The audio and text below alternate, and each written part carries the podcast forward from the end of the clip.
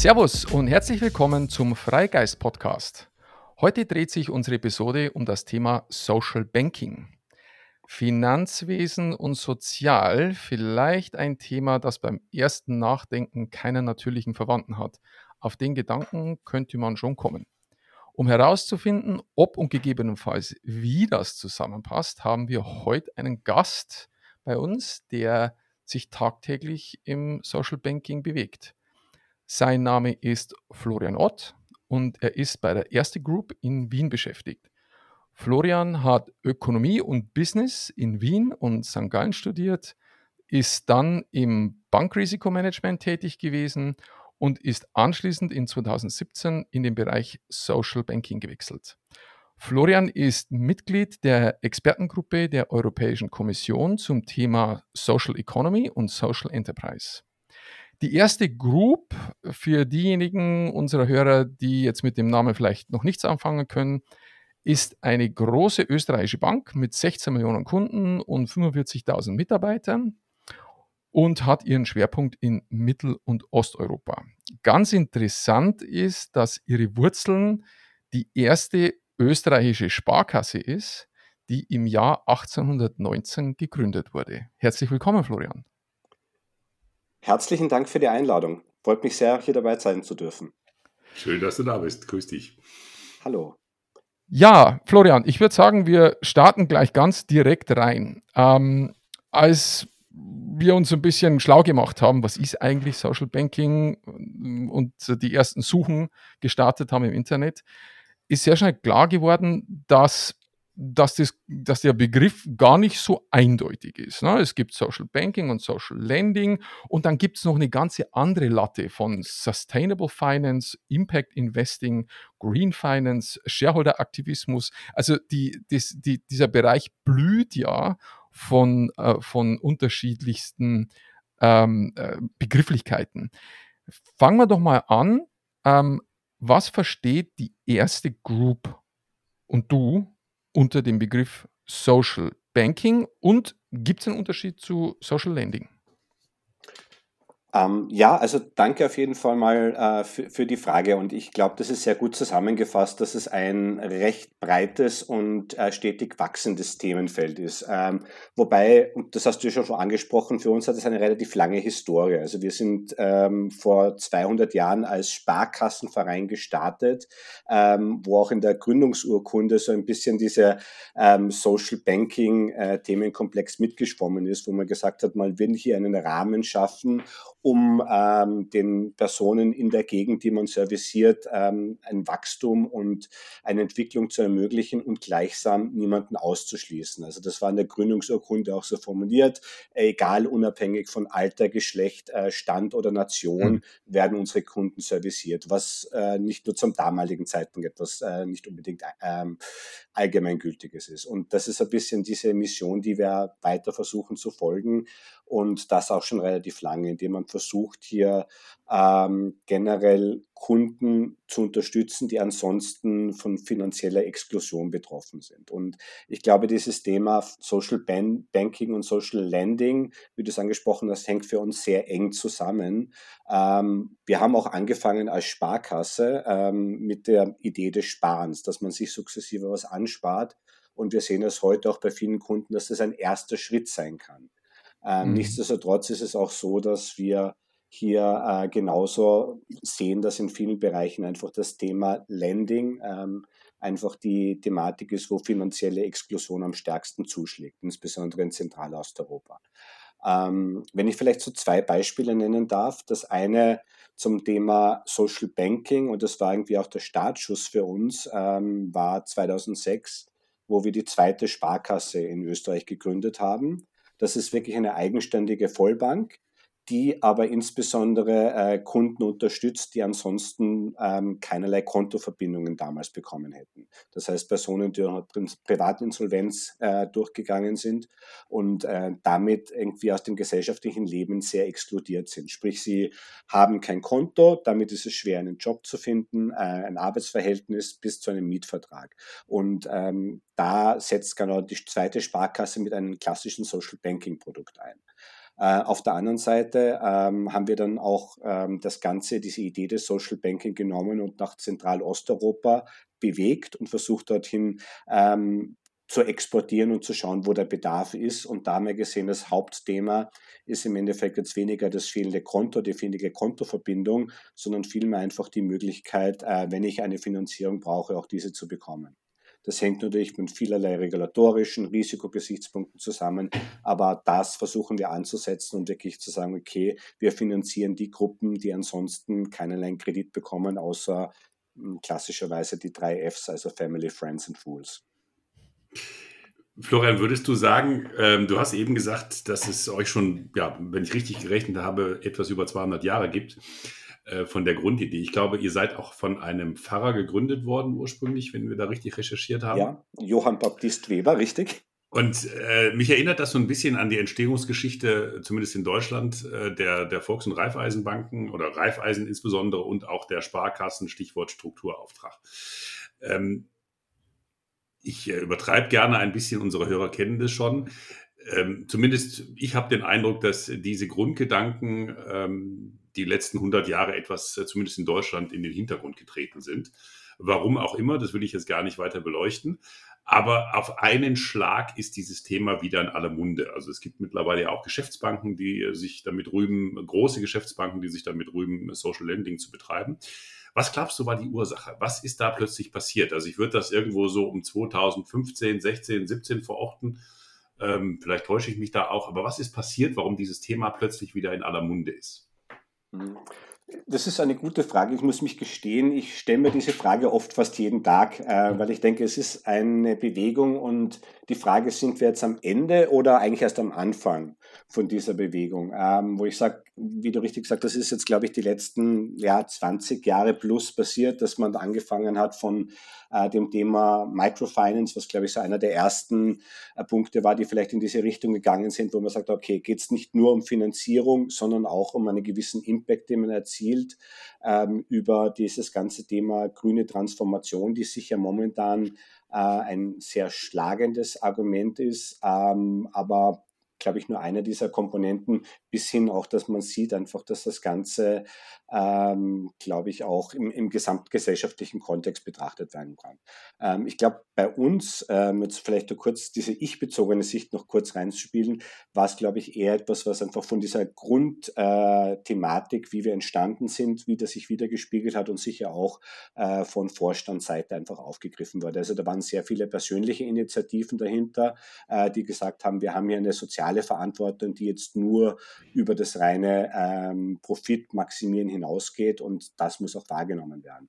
Das sehen wir auch sehr stark bei den Sparkassen, die rein äh, regional verankert sind, wo dieses Profiterzielende jetzt gar nicht das einzige Maxim ist, nach dem man ziehen muss. Also ich glaube, das ist auch durchaus ein Vorteil und es, glaube ich, sind mehrere Komponenten, die zusammenkommen.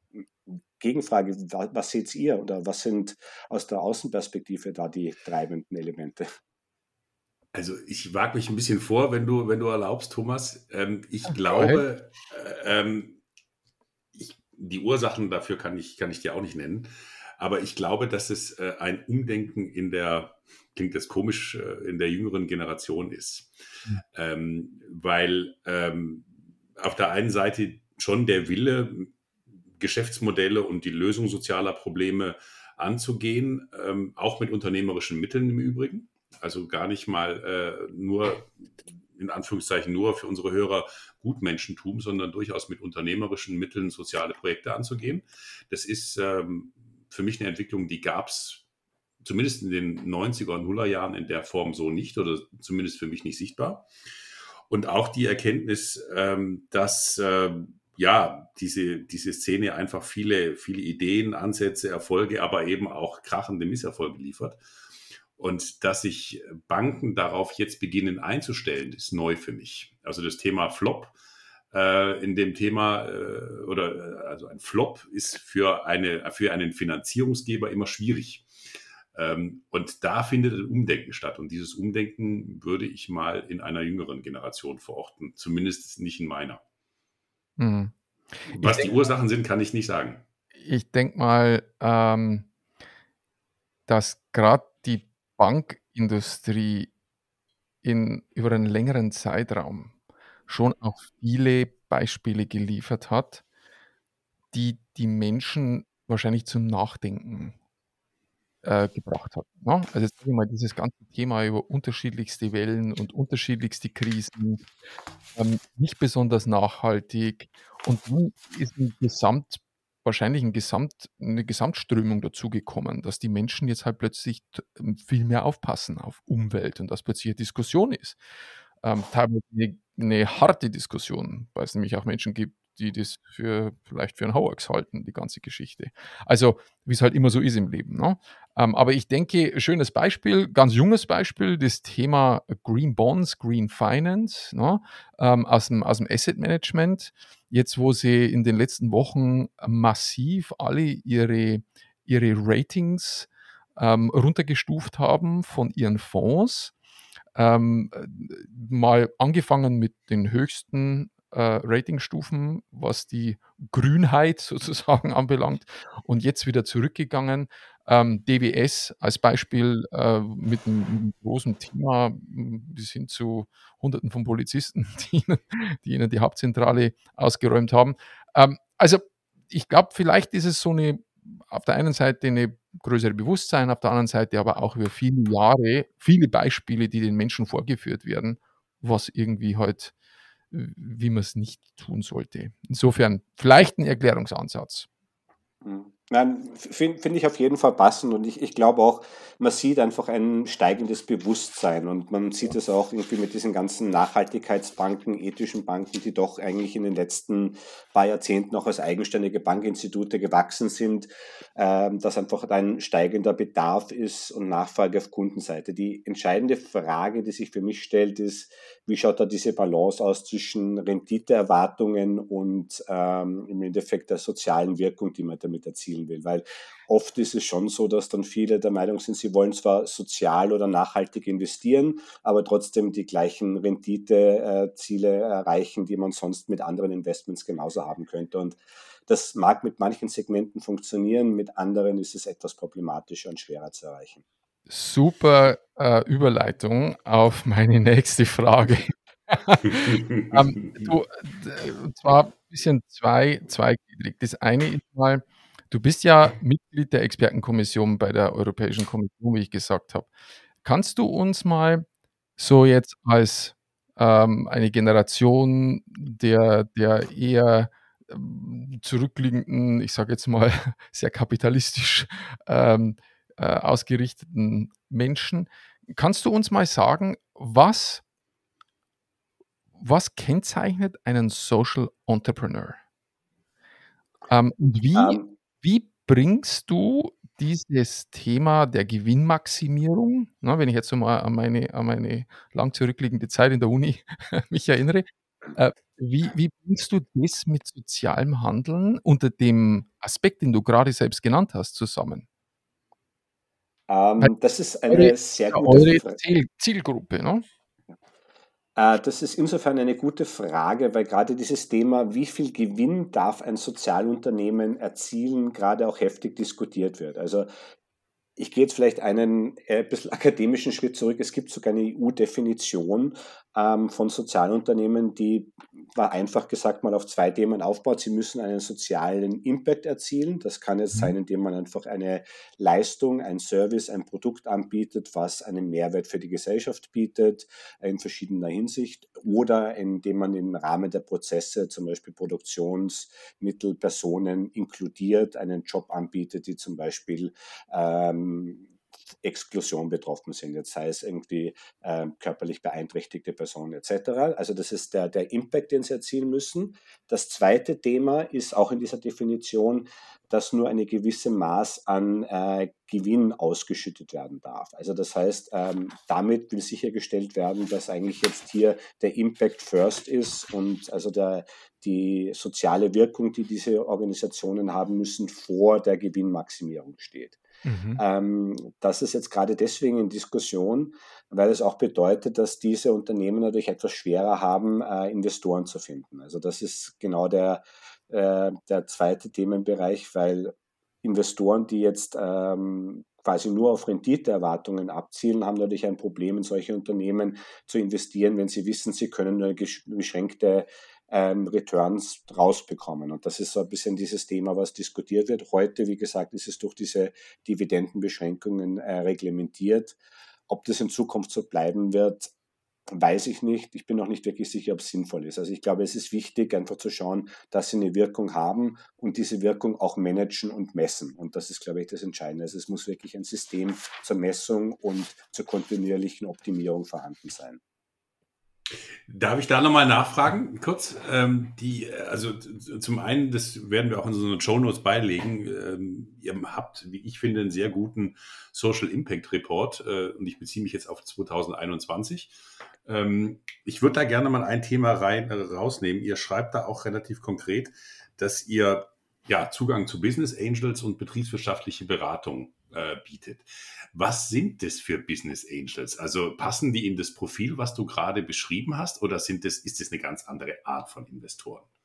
Ähm, ich, ich würde sagen, es ist relativ breit aufgestellt. Also ähm, ich, ich glaube, was wir gesehen haben, dass das ein, ein Bereich ist ähm, im Bereich Social Lending, Social Banking, wo es wenig Sinn macht, eigenständig zu agieren. Also ich glaube, uns ist sehr wichtig, dass wir hier mit einem Netzwerk von Partnern agieren, sei das jetzt irgendwelche Coworking Spaces für Sozialunternehmen, ähm, Netzwerkorganisationen ähm, auf europäischer und lokaler Ebene, ähm, auch unterschiedliche Investorengruppen. Und wir, wir sehen es oft auch bei äh, Finanzierung von Sozialunternehmen, dass es einfach ähm, ja, Club-Deals am Ende des Tages sind. Also verschiedene Investorengruppen ähm, zusammenarbeiten, um wirklich eine Finanzierung zu ermöglichen. Business Angels, die ich gesehen habe, ähm, ja, ich würde nicht sagen, dass die jetzt so anders sind als vielleicht andere Business mhm. Angels. Also die sind dann teilweise schon auch dieser Meinung, dass man sagt, okay, man interessiert sich jetzt nicht primär um diese EU-Definition und versucht einfach dann auch zu schauen, dass man hier einfach ein Sozialunternehmen hat, das einen Impact hat, aber auch vielleicht irgendwann die Möglichkeit hat, dass einer unter vielen dann vielleicht doch äh, eine gewisse kritische Größe erreicht. Also man muss fairerweise sagen, es gibt, glaube ich, weniger Unicorns unter Sozialunternehmen als vielleicht in anderen Segmenten. Ähm, und die sind so, so oder so schwer zu finden. Aber auch, auch das ist grundsätzlich möglich, dass natürlich hier ein mhm. Wachstum ist und die Entwicklung spielt auch ein bisschen in diese Richtung. Mhm. Florian, ich würde gerne noch mal ein bisschen insistieren zu dem Thema äh, Social Entrepreneur, weil, weil, weil das ist wirklich etwas, was mich, was mich äh, interessiert. Man hört es auch oft. Es ist ja auch etwas, was irgendwie einleuchtend ist. Ne? Warum, warum sage ich mal Killer äh, wenn es nicht irgendwie auch vielleicht ein gutes Mittelmaß in beiden Dingen gibt? Zwischen Impact, wie du sagst, und der Gewinnmaximierung. Ähm, ich, ich hatte ja viele Jahre auch einen Background in der Sparkassenorganisation und ich denke immer so ein bisschen an meine Kunden damals. Ne? Sage ich mal, ähm, nimm einen, ein, ein, ein Metall, Metallbauer, metallverarbeitendes Unternehmen, 25 Leute, ist irgendwo in der Region tätig, 25 Leute ähm, angestellt, die aus der Region kommen, 25 Familien, ähm, der, der hat ein tolles Produkt aufgestellt, ähm, ist tätig in der, in der Gemeinde. Jetzt sage ich mal, ist das Impact? Oder ist es, ist es eher nicht unter einem Social Entrepreneur zu verstehen? Und wo ist dann irgendwo, wo ist die, wo ist die Grenze? Also ist es wirklich das, dass er einem sozialen Zweck im Sinne von ja, Inklusion oder sowas, aber du weißt, wo ich hin will, ne? Mhm. Ist irgendwie ja schon verschwimmen, weil ich würde jetzt mal sagen, alle unsere mittelständischen Unternehmen ähm, würde ich mal sagen, oder die absolute Mehrzahl hat einen Impact aus meiner Sicht. Ähm, das ist ein, ein, ein, sehr guter Punkt und ich möchte da gar nicht widersprechen. Es ist einfach gesagt sich ein fließender Übergang. Also mhm. ich, ich finde eigentlich diese Definition, wie es jetzt die EU versucht, ähm, mit dieser Declaration. Also normalerweise schaut es zum Beispiel so aus, dass die wirklich eine Erklärung unterfertigen müssen, dass sie sich selbst als Sozialunternehmer sehen, dass wir sie überhaupt finanzieren können und da wirklich auf dieses Thema Impact Measurement ähm, drauf zu fokussieren, weil ich glaube, es geht auch um dieses bewusste Verfolgen dieses Impacts. Das mhm. heißt, wirklich mhm. darauf die Unternehmensstruktur, die Statuten auszulegen ähm, und dann darauf das aus, aufzusetzen. Und sage ich jetzt, so ein mittelständisches Unternehmen per se würde ich jetzt nicht als Sozialunternehmen sehen, es sei denn, mhm. es versucht sich wirklich bewusst dahin aufzustellen und wirklich versuchen zu schauen, was zumindest der Outcome, Output äh, da in, in diese Regel äh, ist. Also ich sage mal, dieses Thema Impact, was man da wirklich jetzt gesellschaftspolitisch dann verändert, ist äh, in der Realität eh sehr schwer zu messen. Aber mhm. es geht mal darum, dass man sich darauf ausrichtet und versucht, das zumindest in gewisser Form auch zu quantifizieren ähm, hm. oder okay. zumindest in anderer Form ähm, irgendwie messbar zu machen und daran die Unternehmensstrategie auszurichten. Also ich glaube, das ist im, im, Vordergrund. Ich gebe dir aber recht, es ist in der Realität oft schwer und ähm, viele Unternehmen, die sich vielleicht selber nicht als Impact-Unternehmen sehen, können da durchaus reinfallen. Mhm. Also auch eine Frage, ne? Mhm. Okay.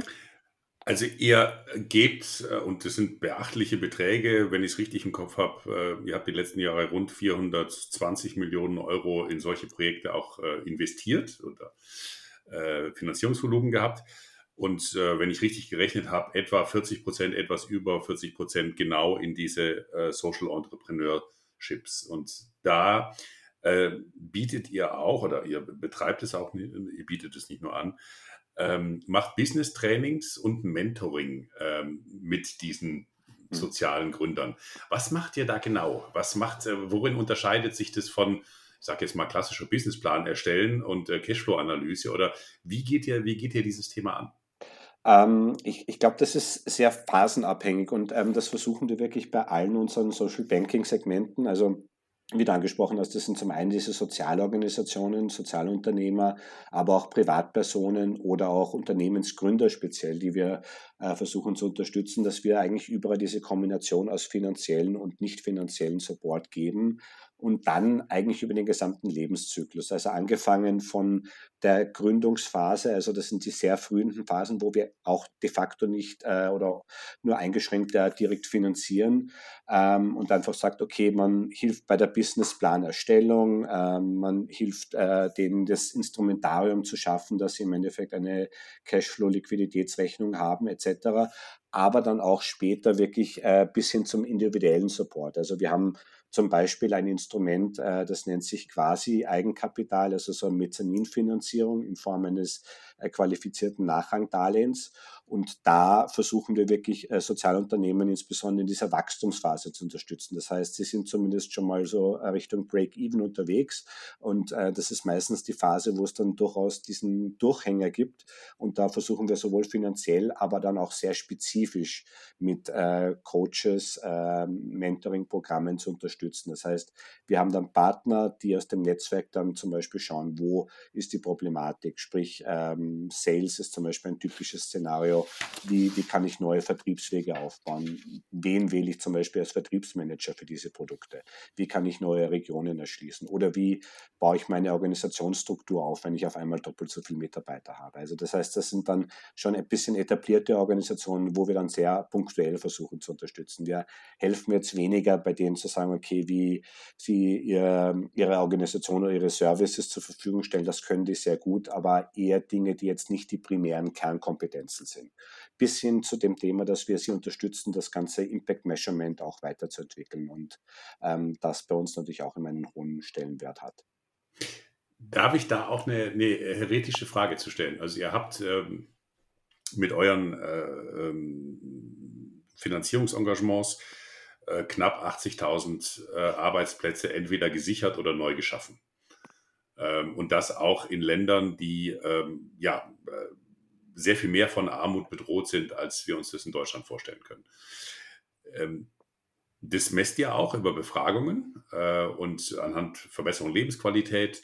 Ähm, jetzt kommt natürlich der Erbsenzähler in mir hervor.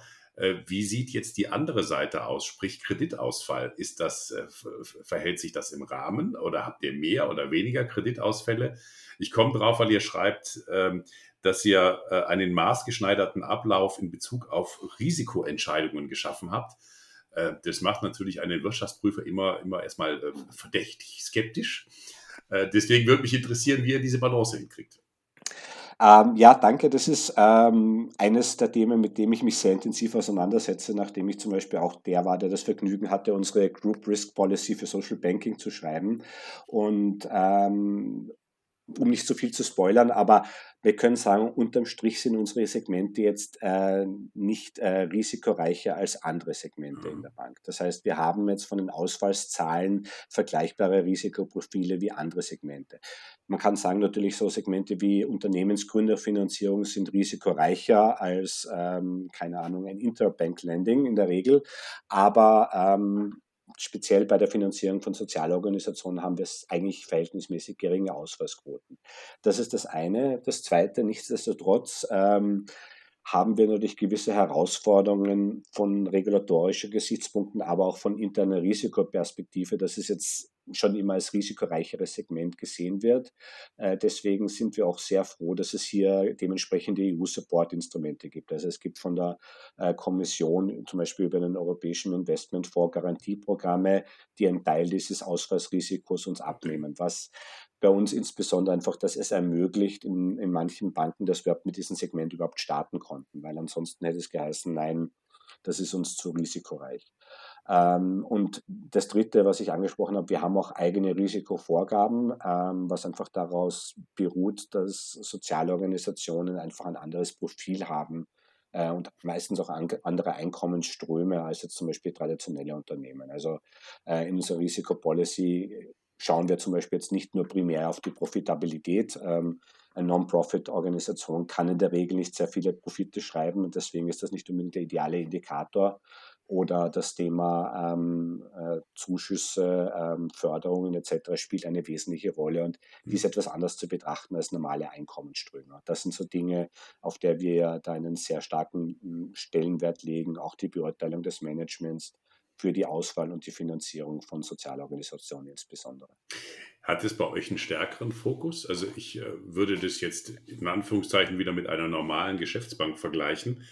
Äh, wie bedeutsam ist für euch die Reputation dieser Sozialorganisation? Also ich übertreibe jetzt mal wieder, man könnte sagen, klassisches Unternehmen, wenn die Zahlen stimmen, ähm, kann man es vielleicht sagen, der, der, das Management ist vielleicht nicht so das ähm, nach dem eigenen Geschmack, aber es passt alles, also äh, alles gut, Rating, äh, bestes Rating, was soll man machen? Ist das bei Sozialorganisationen anders? Was ist der, der Managementfaktor bei den Sozialorganisationen? Ähm, ich, ich, ich versuche es vielleicht so zusammenfassen, wie es ein Kollege von mir ähm, einmal angesprochen hat. Das Thema ist, glaube ich, dass Sozialorganisationen sehr krisenresistent sind, weil sie eigentlich in konstanten Krisenmodus leben. Mhm. Das heißt, äh, die sind auch sehr ähm, situationselastisch, insbesondere durch das Management. Es ist oft einfach schwer, da ähm, dementsprechend dieses Thema Impact und äh, wirtschaftliche Nachhaltigkeit unter einen Hut zu bringen. Dementsprechend ist es, glaube ich, doppelt wichtig, dass es jetzt hier ein Management gibt, das mit dieser Situation umgehen kann.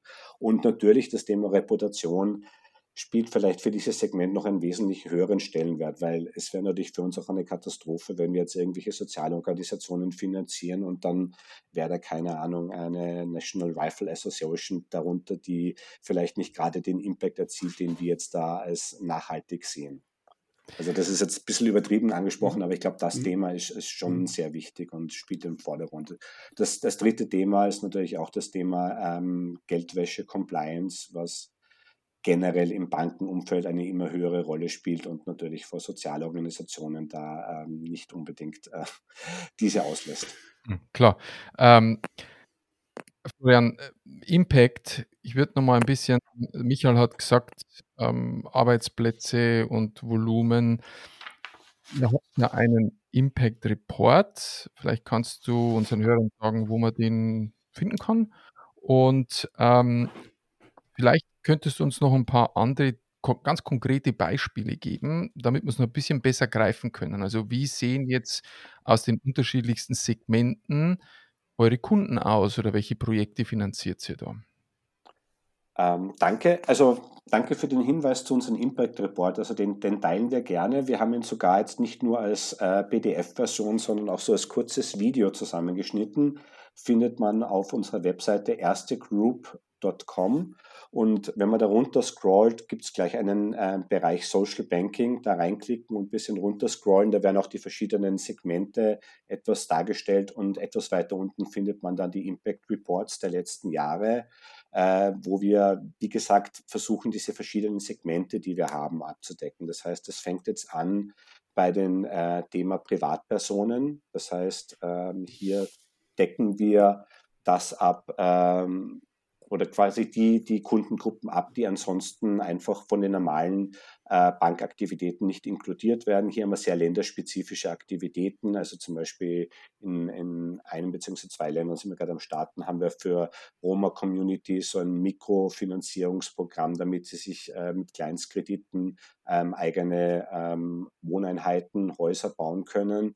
Ähm, das ist äh, aus meiner Sicht ein sehr tolles äh, Projekt. Also da gibt es auch ein, ein, schönes Video dazu. Auch das Thema Schuldenprävention fällt darunter ähm, und ähm, Schuldenmanagement. Ähm, dann das zweite große Bereich, ein großes Segment ist dann der Bereich Unternehmensgründerfinanzierung. Also das heißt jetzt nicht, dass wir jetzt irgendwie die nächste Amazon oder ähm, Tesla darunter abdecken, sondern das sind halt wirklich kleine Unternehmen, die im Endeffekt ihren nächsten Friseurladen aufbauen wollen, ihren Handelsladen, ihre Bäckerei etc. Und ähm, da einfach diese Anfangsfinanzierung ansonsten nicht bekommen, außer halt aus dem privaten Umfeld. Ähm, und das ist zum Beispiel ein Programm, was sehr länderspezifisch ist. Also Bereich Gründerfinanzierung haben wir in Österreich sehr gut durch das ähm, klassische Banksegment abgedeckt. Wir haben unser eigenes Gründercenter ähm, und wir decken zum Beispiel in Österreich jetzt nur im Social Banking die Finanzierung von heute aktuell arbeitslosen Personen ab, die sich selbstständig machen wollen oder zum Beispiel aktuell auch äh, Ukraine-Geflüchteten, äh,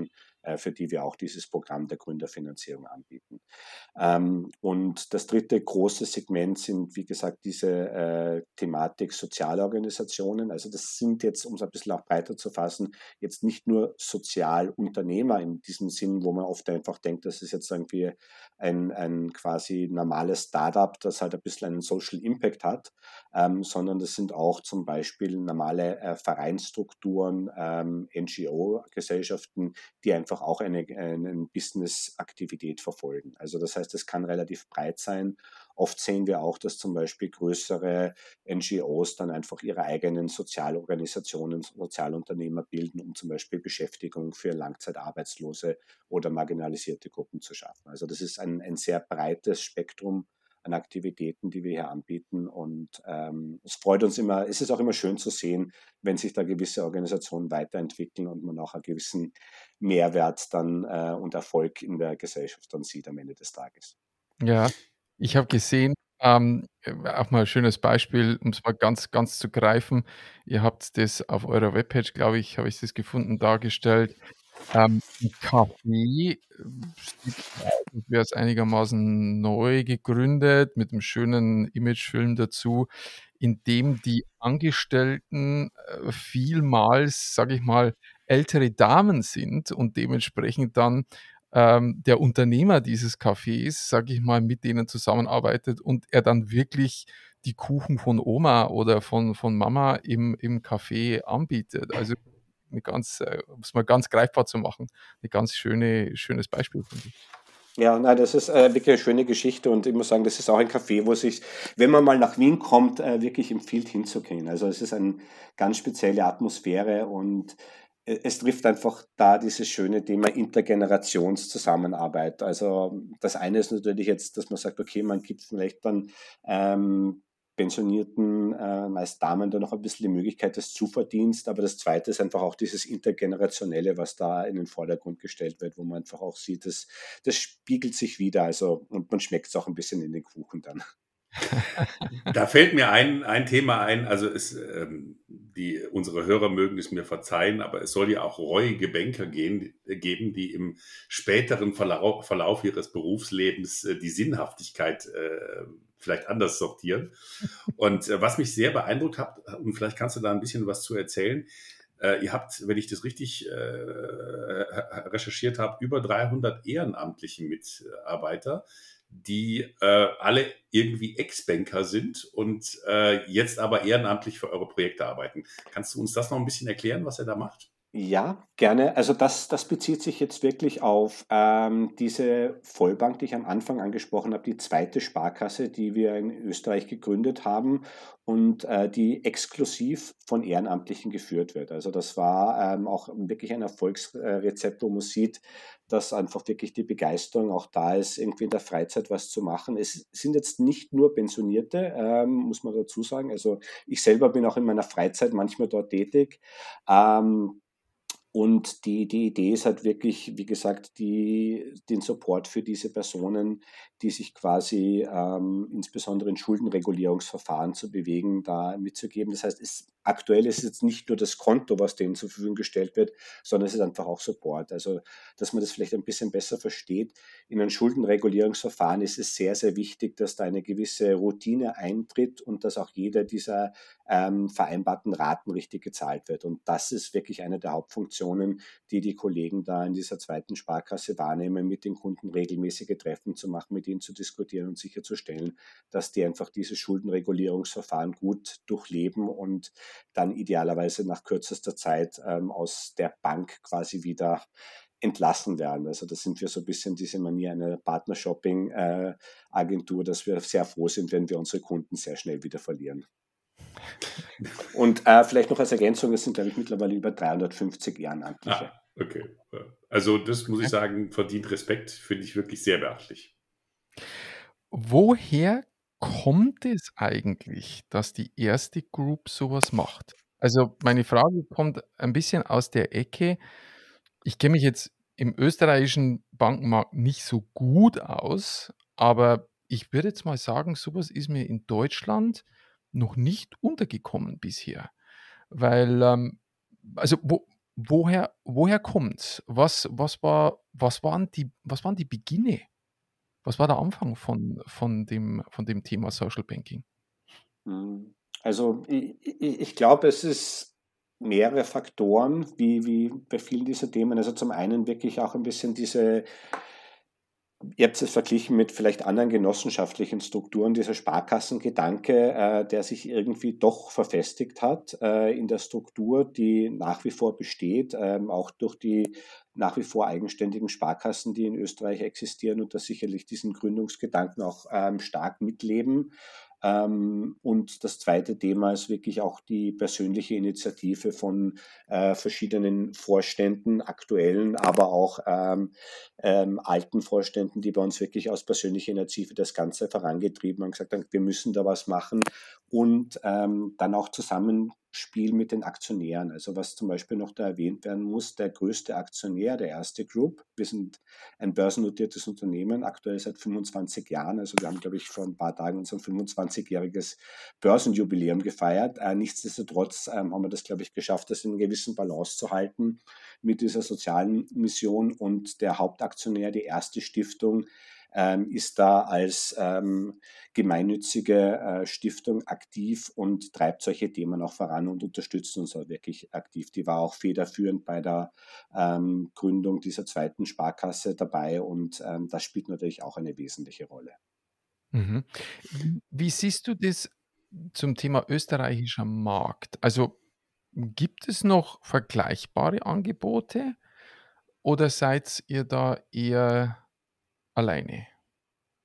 Ähm, es, ich, ich sage mal, ich sehe es positiv, es entwickelt sich einiges in diese Richtung. Ähm, wir, wir, sehen auch, dass andere internationale Gruppen sich ein bisschen in diese gleiche Richtung aufstellen und äh, forciert aktiv werden. Und ähm, ich sehe das sehr positiv, weil ähm, der Bedarf ist da und ich glaube, es ist auch gut, wenn jetzt da noch weitere Angebote in diese Richtung sich entwickeln, auch im internationalen Umfeld.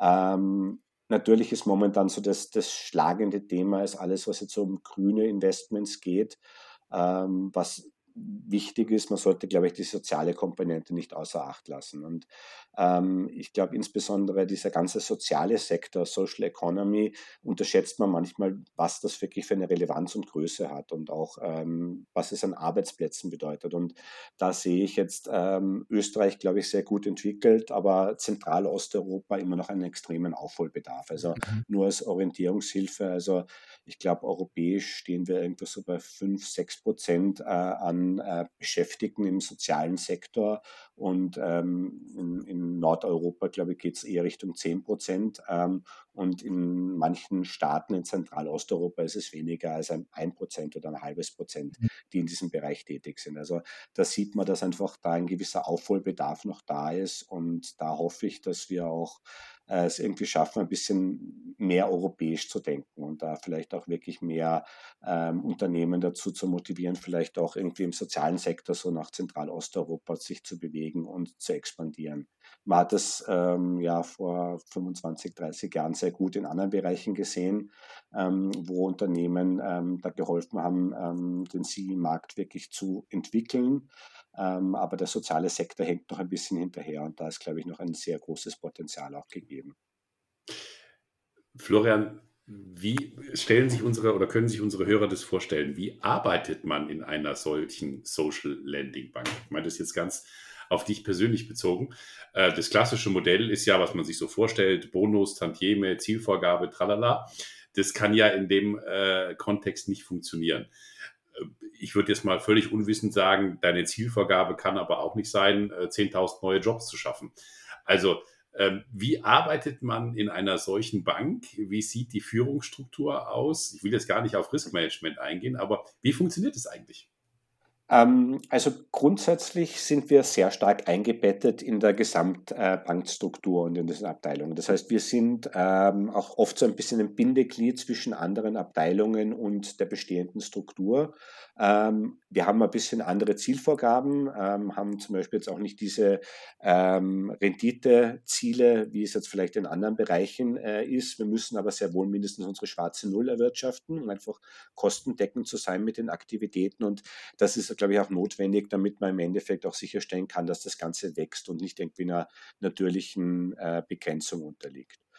Ähm, ansonsten ähm, ist unsere Zielsetzung natürlich sehr stark jetzt auch auf äh, das Erschließen ähm, neuer Segmente und äh, auch Unterstützung der Kunden als solches zurückzuführen. Das heißt, ich glaube, so weit anders als vielleicht in anderen Bereichen ist man nicht. Das ist jetzt vielleicht jetzt nicht dieses Profit- oder mhm. Bonusziel das Entscheidende, ähm, aber es ist natürlich auch eine gewisse Dynamik gegeben, dass wir sagen müssen, okay, wir müssen zumindest mal überlegen, wo können wir zum Beispiel in unserer zentralen Funktion neue äh, Segmente erziehen, wo können wir neue Business Development Strategien bringen, weil da zum Beispiel in dem Bereich Bildungsfinanzierung etc. vielleicht noch ein Bedarf ist, äh, um das mal zu nennen. Ihr habt ja äh, große Schlagzeilen gemacht, äh, positive Schlagzeilen gemacht, dass ihr, glaube ich, mit die ersten waren, wart, die in der Corona-Krise, bitte korrigiere mich, wenn ich das falsch jetzt wiedergebe, äh, auf die, die Zinszahlungen sofort verzichtet haben. Ähm, ein sicherlich richtiger Schritt. Ähm, wie war da die Resonanz von euren anderen Kunden? Ähm, man muss dazu sagen, das war eine der Aktionen, die wir gesehen haben, die insbesondere Sozialorganisationen in der Covid-Zeit natürlich stark betroffen hat, ähm, insbesondere in Ländern, wo dann die Förderstruktur nicht gleich nachgezogen ist. Ähm, man hat einfach das Thema gehabt, das in manchen Ländern sehr schnell aktiv wurde. Man hat viele Sektoren unterstützt. Die Sozialorganisationen durch etwas schwächere Lobbystrukturen waren da öfters stärker betroffen. Und deswegen haben wir gesagt, okay, was können wir da machen und wie können wir denen zumindest mal Brückenfinanzierungen anbieten, ohne dass sie äh, davon sehr stark zusätzlich getroffen werden. Weil es hat einfach zu Verzögerungen geführt, wie in anderen Bereichen auch. Und das war natürlich die Möglichkeit und man hat das sehr positiv wahrgenommen genommen ist. Wir haben das auch dann ähm, versucht, das Feedback einzuholen und man hat das natürlich dementsprechend geschätzt. Das Ganze ist ähm, auch in Kooperation mit uns wieder mit der ersten Stiftung gelaufen, die einfach dann wirklich das ermöglicht hat, dass wir hier den, den Kunden dementsprechend entgegenkommen.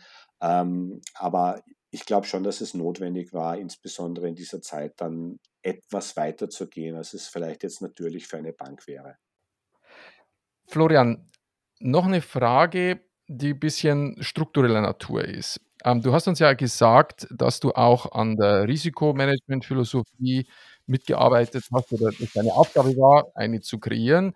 Ähm, jetzt, wenn ich mir überlege, dass ein Hörer so eine Social, so ein Social-Bereich, muss nicht Banking sein, aber so etwas lostreten möchte in seinem, in seinem Unternehmen, kann ein paar Tipps geben, ähm, wie man sowas angeht.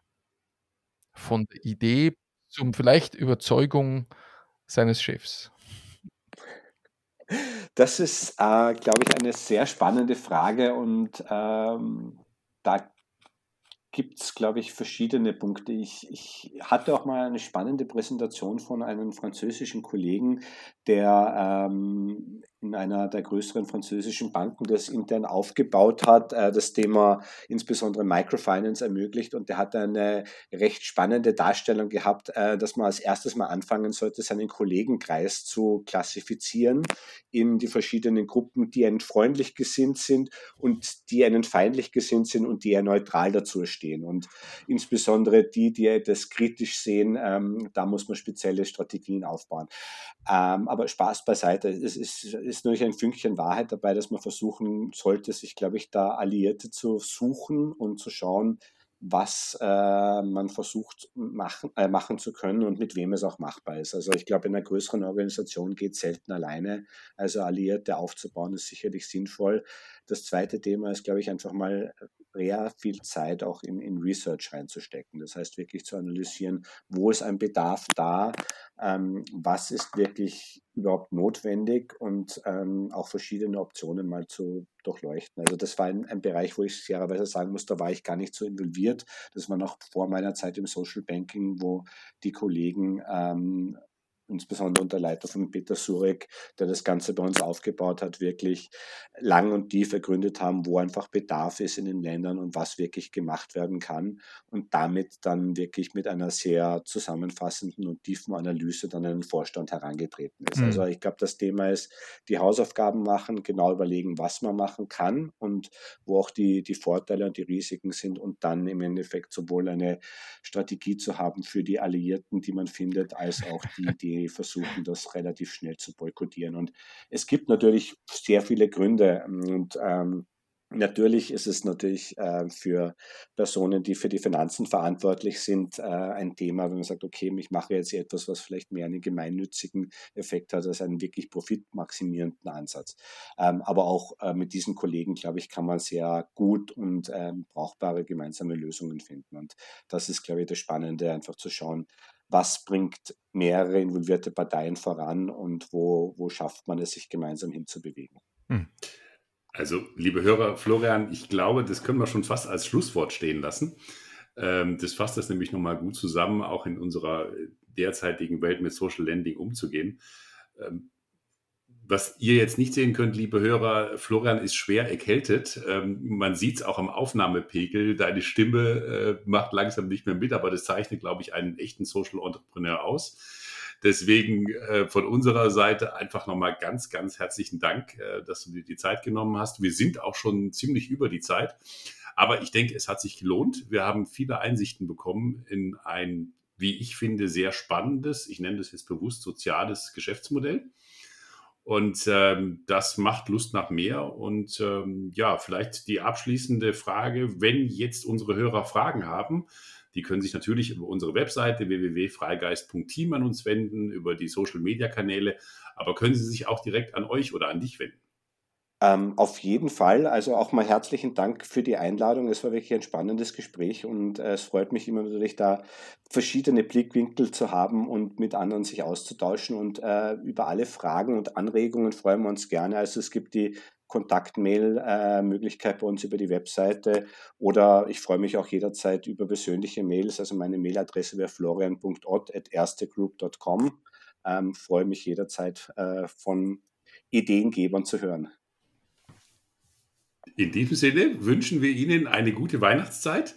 Ähm, bleiben Sie uns gewogen und ähm, ja, wir hoffen Ihnen ein paar schöne Impulse über die Weihnachtszeit mitgeben zu können. Bis zum nächsten Mal.